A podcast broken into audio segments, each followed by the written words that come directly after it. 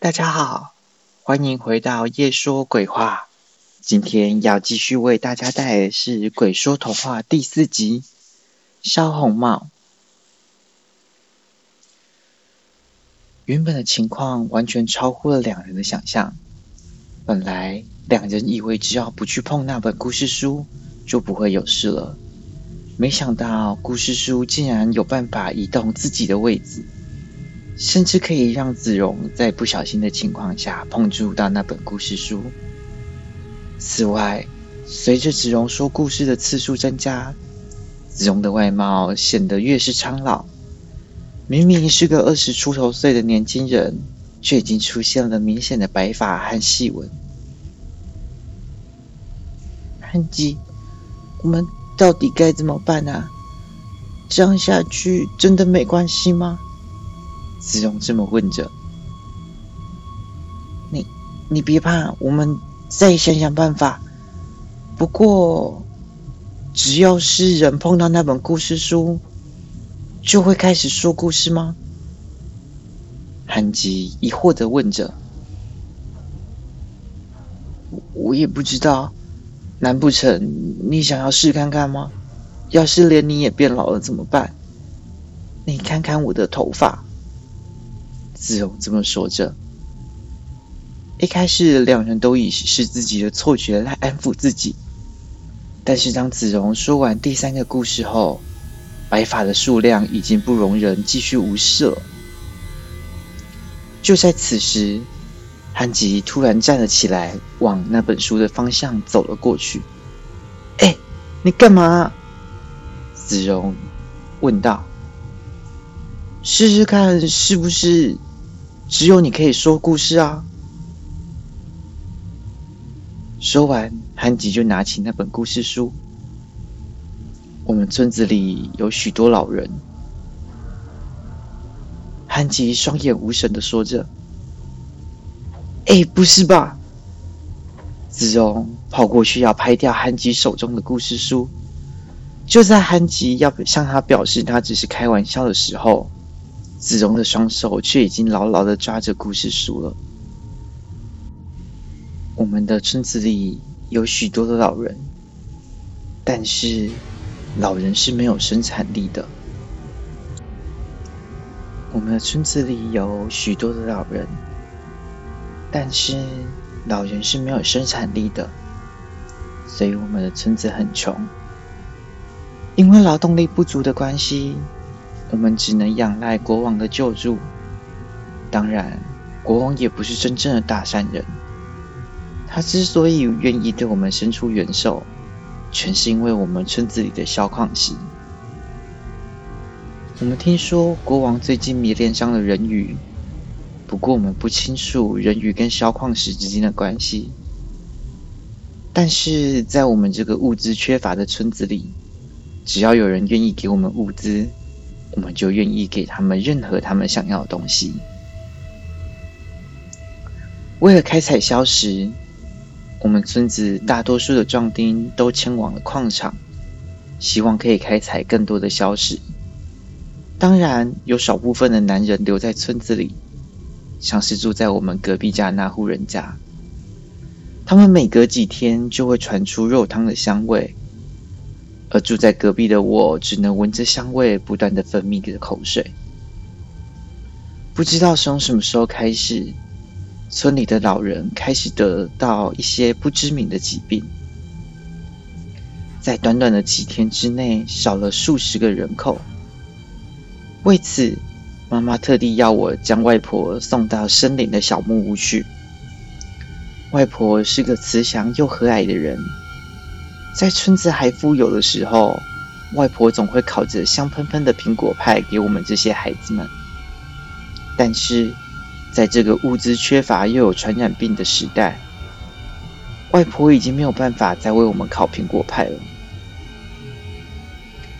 在送外婆去小木屋的路上，我总觉得背后有一道冷冷的视线，但当我回头时，又什么都没发现。小木屋就在不远的前方。我将外婆安置好之后，太阳已经快下山了，因此我急忙的向外婆告别，想趁着天色暗下来之前赶到村子里。那天晚上，妈妈告诉我，矿场又发生了意外，村子里的男人越来越少了。再这样子下去，我们可能就要到别的村子才能活下去。但是如果让村子里的人知道的话，我们一定连一步都走不出去。对于村子来说，越是困苦的时刻，我们就越是需要团结。今天回到村子里之后，村口的那个爷爷也得到了传染病。虽然得到传染病之后不会立刻死亡，但是从发病到生命结束，也不过是几天的时间。村口的那个小男孩哭得很伤心。想必他跟爷爷的感情很好吧。为了离开村子，妈妈拿出爸爸之前从矿场带回来的硝石，利用家里的材料做出了几个勉强可以称之为火药的东西。妈妈让我明天一早就带着这些火药去外婆所在的小木屋，等到晚上他会来跟我会合，以免被村民发现。隔天一早，我带着外婆帮我亲手织的白头巾，毫不犹豫地奔向小木屋。若是在此时被发现的话，可怜连妈妈都不会活下来。在我意料之外的是，当我到达小木屋的时候，发现躺在外婆床上的竟然是一只大灰狼，不过他正在熟睡中。我其实不明白狼是一种怎么样的生物，在吃了人之后，难道不知道要清理完现场吗？这件事情，隔壁的小兄妹做的比他好多了。正当我打算着要怎么杀掉这只狼时，一个小男孩出现了。我可以帮你哦，不过要是以后我需要你帮忙的时候，你也要帮我才行。那个小男孩这么对我说：“虽然我大可用我腰上的火药炸死这只狼，不过它可以吃了我的外婆，我不能让它这么痛快的就死去。所以我答应了小男孩的要求。我看见小男孩把狼叫醒之后，看着他的眼睛：‘你现在很饿，很饿。’”你想要一直吃，一直吃，一直吃，直到你撑死为止。小男孩面带微笑的看着狼这么说：“外婆留下来的血迹太多了，在我清理的时候弄脏了外婆留给我的头巾。那条曾经雪白的头巾已经被染成了绝望的红色。清理完小木屋的血迹。”我在和妈妈约定的地点等着，期待妈妈可以早点出现，早点离开这个不适合人类生存的地方。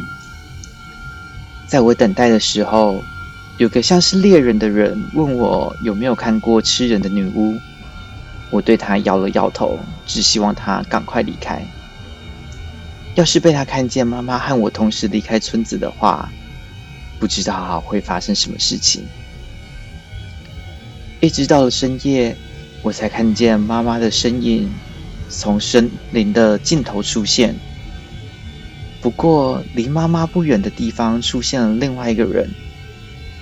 我看见斧头从妈妈的头上落下，我看见妈妈无力的倒下，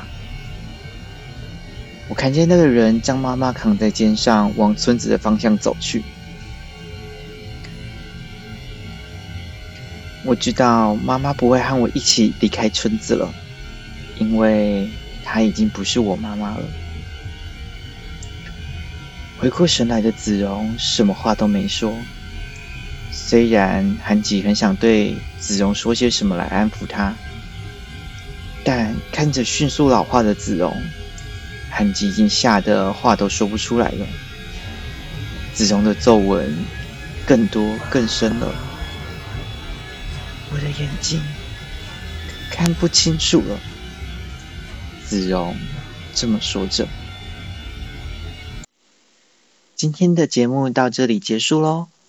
如果你还喜欢今天的故事的话，欢迎订阅。那就祝大家有个好梦喽。